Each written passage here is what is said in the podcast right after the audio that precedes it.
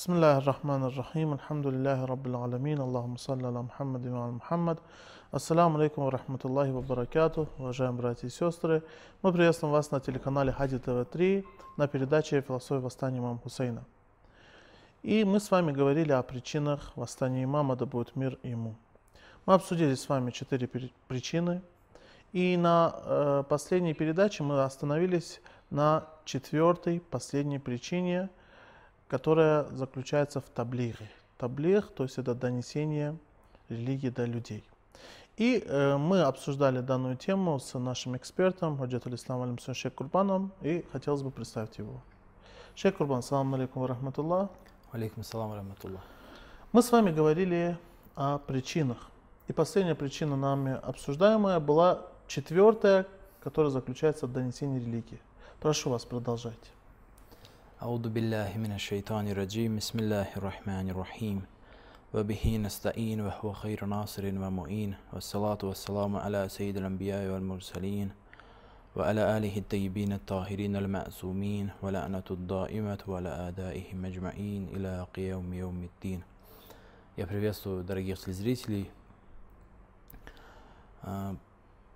Прежде чем продолжать нашу тему, прежде чем двигаться дальше, я, я бы хотел, несмотря на то, что мы обсуждали эту четвертую причину восстания имама Сейна, алейхиссалату вассалам. Хотелось бы немножко э, остановиться на этом чуть более подробно, э, объяснить данную тему, разобрать ее. Итак, эта причина заключается в том, что его светлость имам Сейн, алейхиссалату вассалам, как вы прекрасно заметили, хотел донести божественное учение до, до человечества, до прежде всего исламского мира, но, конечно же, его послание было намного более глобальным и не ограничивалось а, только исламским миром и было рассчитано на все человечество. А, проявлений в этом восстании очень множество. А, одним из проявлений, а, именно с этой точки зрения, одним из а, посланий, если хотите, связано со следующим. Одно из важнейших посланий э, связано со следующим. Дело в том, что, как мы все прекрасно знаем, после кончины его светлости пророка Мухаммада, саллаллаху алейхи вассалям, власть перешла э, в руки тех людей, которыми, которым не должно было перейти и которыми э, Всевышний не был доволен как правителями мусульман. Он не хотел, чтобы Всевышний не хотел, чтобы они становились правителями мусульман. Это произошло, и несмотря на старания его светлости пророка Мухаммада, саллаллаху алейхи вассалям, несмотря на завещание его светлости, а, все-таки это произошло, и власть была отнята, отнята от, а, и вырвана из рук тех людей, которым а, по приказу Всевышнего согласно учению ислама, должно было принадлежать власть, так как они лучше знали религию, были более, намного более справедливыми, учеными а, и намного лучше знали а, священный Коран и то, что нужно делать и в чем интересы исламского общества и мусульман.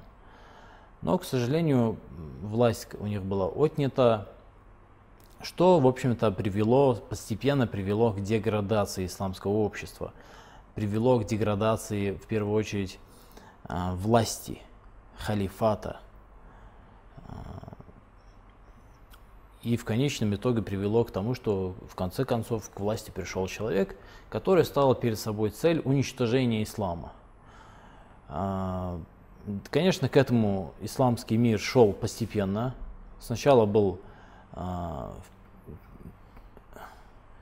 первый халиф, второй халиф, они сделали то, что они сделали, и то, что, в общем-то, послужило причиной дальнейшей деградации общества.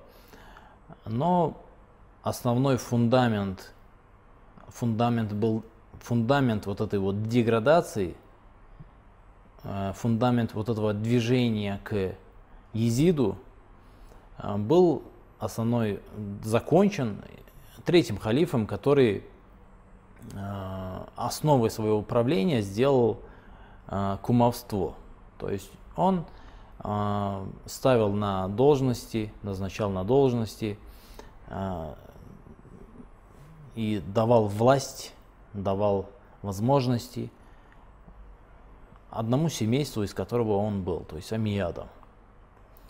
И это привело, я опять-таки повторюсь, это как бы он не один это делал, до него это отчасти происходило, нечто, что привело к Изиду.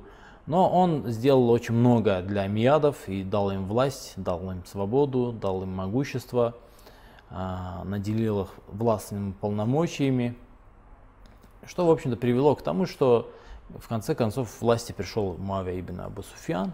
Как я понимаю, он был родственником, да? С... Они были из одного семейства, да. Угу. То есть это один род, одно семейство, угу. родственники. Речь об этом идет, что третий халиф, он укреплял власть амиядов. А кто такие амияды? Вот здесь возникает основной вопрос. Угу. Здесь а, ключевой вопрос в данном случае. Кто такие амияды? Ну, это прекрасно известно, я всего лишь хочу напомнить. Ничего нового не скажу, просто напомню. А, во главе этого семейства, как мы все прекрасно знаем, стоял Абу Суфьян. Долгое время стоял Абу Суфьян. Абу Суфьян был одним из могущественнейших людей э, арабского мира до исламского периода, то есть до ислама это был один из могущественнейших людей. Конечно, благодаря родственным связям, в первую очередь через жену. То есть он женился на дочери очень могущественного араба, на Хинд. Семейство Хинд и отец Хинд, братья Хинд, они были очень влиятельными и могущественными людьми. Э, до этого брака Абу Суфьян этой властью не обладал, этим могуществом и этими материальными средствами не обладал. Э, он, его отец, его дед, они были, как правило, э, такими, они были отвергнутыми, отвергнутыми арабским обществом. Они какого-то серьезного веса в обществе не имели. Но этот брак который по некоторым источникам, но это не важно, некоторые источники утверждают, но это как бы особой роли не играет, что он этот брак заключил по расчету, то есть это был брак по расчету, это угу. не важно. В любом случае он таким образом обрел власть через этот брак. А, обретя власть, он стал одним из, ну, конечно же, не без, не, не, не без помощи своего таланта и умения он стал одним из могущественнейших людей. И в особенности это могущество возросло когда? Когда э, очень многие лидеры, очень многие авторитетные личности, в частности тесть Абу Суфьяна, э, умерли в войне с мусульманами, которую они сами и развязали. Погибли в войне мусульманами, когда они погибли, он обрел еще большую власть, еще большие полномочия, еще больший авторитет в, в арабском мире. А, и на какой-то момент, в какой-то момент он а, возглавил антиисламское движение, это Абу Суфьян. Угу. И многое в данном случае им двигало. И на самом деле очень часто в истории мы, изучая эту историю, сталкиваемся с, тем фактом, что Абу Суфьян и его окружение, и его Э, коллеги, если хотите, те люди, с которыми, которые э, с ним бок о бок сражались против ислама, они делали это для материальных интересов, для того, чтобы сохранить э, влияние над Меккой, которое было очень важным, самым крупным экономическим центром в арабском мире. Ну и, естественно, те, кто контролировал этот город, имели очень большие прибыли. Говорится о том, что с приходом ислама, естественно, этот контроль они рисковали потерять. Поэтому и ни в коем случае, никоим образом не были согласны на то, чтобы ислам распространился. Это причина. Но есть еще здесь очень важный момент, на который многие закрывают глаза и не обращают внимания. А именно то, что а, возможно, война из-за этого и началась. Была, был страх потерять влияние, был страх потерять... Ну, конечно, все это, война это э, шла от, э, от имени и под предлогом защиты веры, коим было язычество, угу. то есть веры э, идолов, истуканов. А, но на самом деле изначально намерение в этом и было. То есть самый э, большой мотиватор в данном случае был, был страх потерять влияние. И как следствие политическую власть, и экономическое влияние, и экономические э, преимущества контроля над этим городом. Но позже это все переросло. Мы должны понимать, что это было за общество. Это арабское общество до исламского периода, которое, э, в жизни которого немалую роль, роль играла на протяжении долгих веков, играла кровная месть. Месть. Угу. Бывало такое, что целые рода, целые племена погибали в войне войне, которая, э, мотиватором которого была только месть. Месть за убитых, месть за... Месть, просто кровная месть. А, и мы не должны забывать о том, что Абу Суфьян, в частности его жена Хинд, потеряли очень многих своих родственников. Хинд, в частности, потеряла отца, братьев – а, и таковым было, таких было очень много, в частности в, семействе самого Абу Суфьяна. И поэтому на какой-то момент эта война с исламом просто превратилась в кровную месть, в войну кровной угу. мести. Они жаждали мести, они жаждали отмщения. И а, здесь эко потеря экономического влияния и политического влияния уже не играла такой роли на какой-то момент. Поэтому э, Абу Суфьян, он, сражаясь долгие годы, десятки лет, десятки лет, вы только задумайтесь, десятки лет он сражаясь с мусульманами, потеряв многих своих близких родственников в этой войне, потеряв даже имущество, много имущества, э, потеряв э, материальные какие-то блага. И позже, проиграв эту войну и оставшись с выбором принимать ислам или умирать за свои, умирать за свои преступления, которые совершал он до угу. этого, он решил, что примет ислам и таким образом будет прощен, амнистирован и сохранит себе жизнь. Шейх Курбан, прошу прощения, мы с вами продолжим после небольшого перерыва. Уважаемые телезрители, после нескольких секунд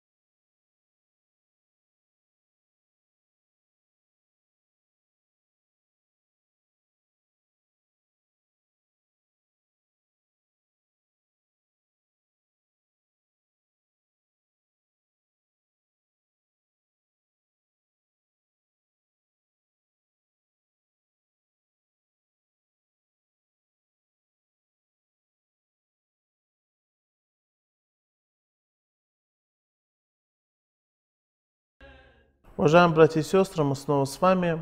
Приветствую снова вас на передаче «Философия восстания имама Хусейна», где мы с вами говорим о, причин, о причинах восстания имама, да будет мир ему. И для рассмотрения данных причин мы пригласили к нам в студию Худжатуль Ислам Аль Мусмин Шейх Курбана. Шейх Курбан, я снова приветствую вас. Мы с вами говорили об Абу Суфьяне, о человеке, который когда-то враждовал с исламом открыто, после чего, как мы сказали, вынужденно принял ислам. Хотелось бы продолжить с этого момента. Приняв ислам вынужденно, а, выбрав, предпочтя ислам смерти, естественно, Абу Суфиан не отказался от своих планов, амбиций, это вполне естественно, а, и жил с мыслями жил с мечтой о том, чтобы вернуть свою власть, вернуть свое влияние, могущество И в том же духе были воспитаны его сыновья. Старший сын Езид и младший сын Муавия. Ну, Езид умер в какой-то момент, а, и вот до последующих событий он не дожил. А Муавия, естественно, все, это, все эти планы пытался воплотить в жизнь, и с приходом к власти третьего халифа он уже обрел, э, конечно, до этого также он обладал какой-то властью, но с приходом к третьего халифа он уже чувствовал себя намного лучше, намного свободнее. И мысль о том, чтобы отомстить семейству пророка Мухаммада, саллаллаху алейхи вассалям, понимаете, это же фантастика. Это похоже на сказку. Это похоже на а, небылицы, на легенду, когда человек говорит, что кто-то враждует с кем-то 23 года, а через 23 года под страхом смерти, боясь наказания за свои преступления и желая получить амнистию, соглашается с ним, принимает его идеологию, а потом вдруг в одночасье влюбляется в него, влюбляется в его учение, это сказка. Это фантастика. Это можно где-нибудь в сказках Андерсона и других э, писателей встретить. Это в реальной жизни не встречается. Человек не может 23 года враждовать, а потом вынужденно, желая получить амнистию. Представь себе, э, например, уголовника – уголовника, который э, совершает преступления, ворует, еще что-то делает, какие-то э, противозаконные действия совершает. Например, в Советском Союзе. Вдруг он, э, и, естественно, он враждует с, с коммунистической идеологией. Враждует, например, с вождем коммунистов, например, со Сталином.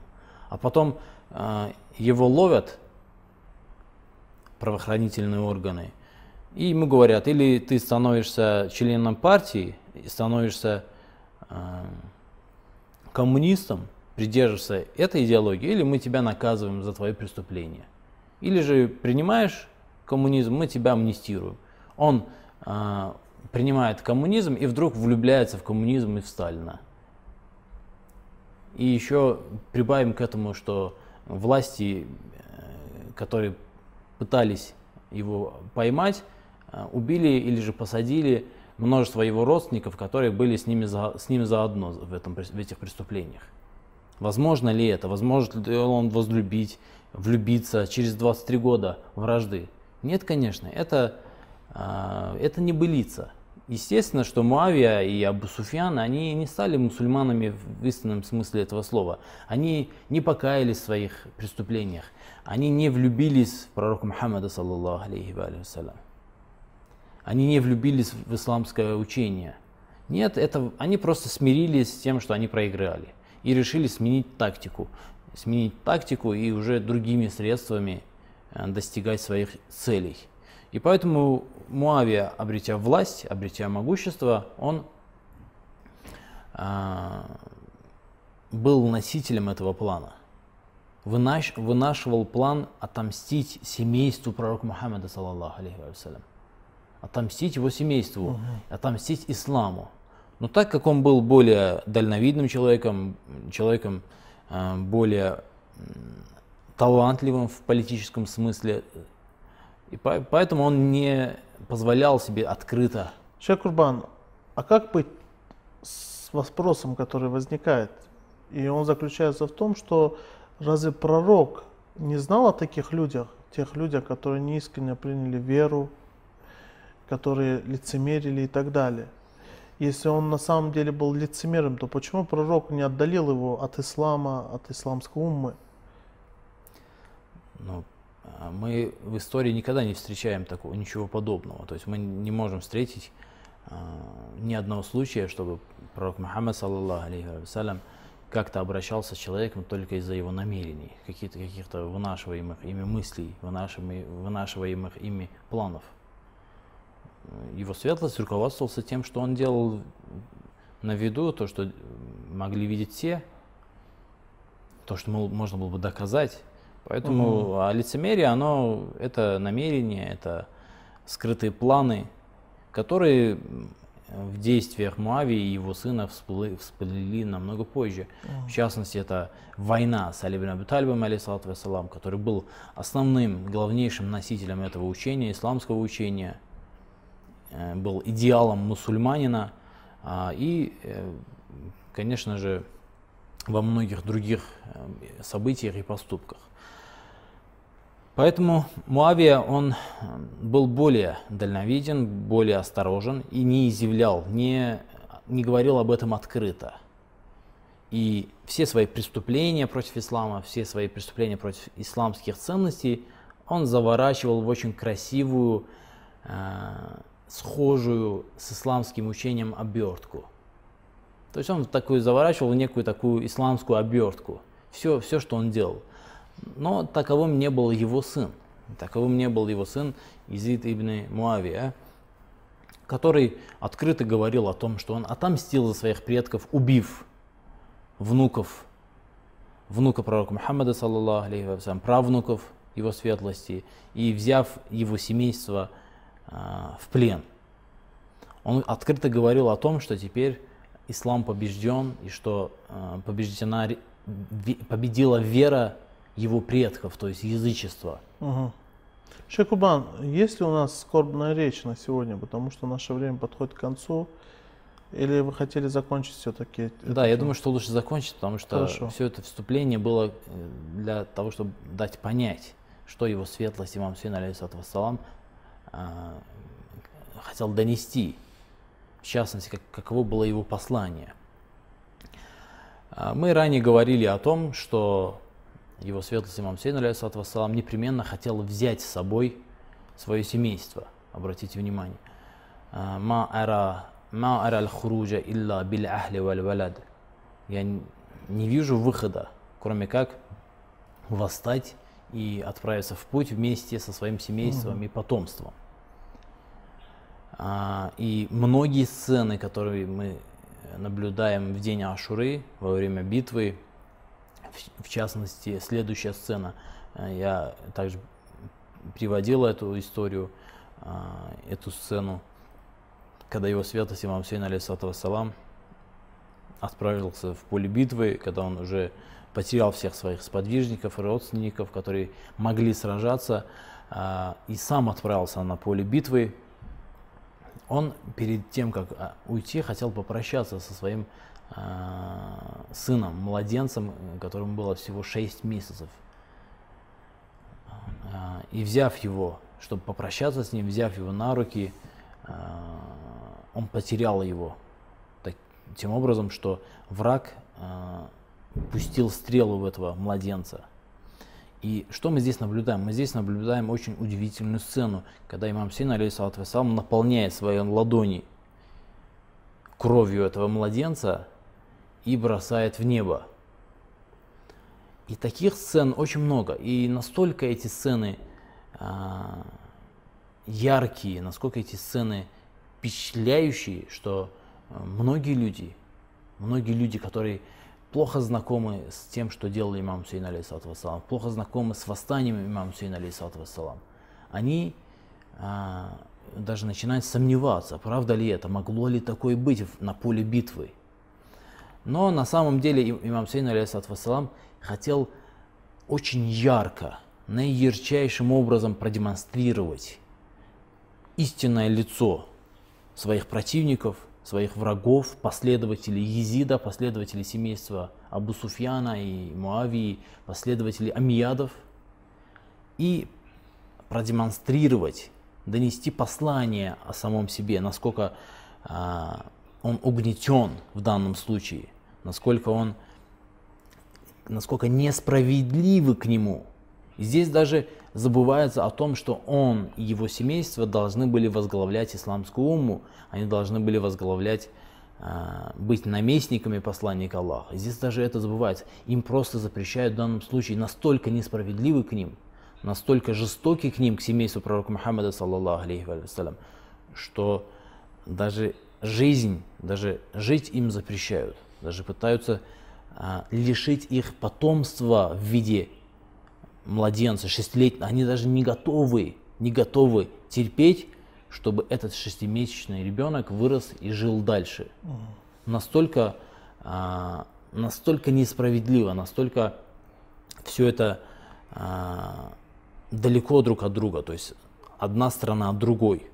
Страна имам Сейн, алейсалам, ту, та страна, которую он представляет, и та страна, которую представляет Езид ибн Муавия.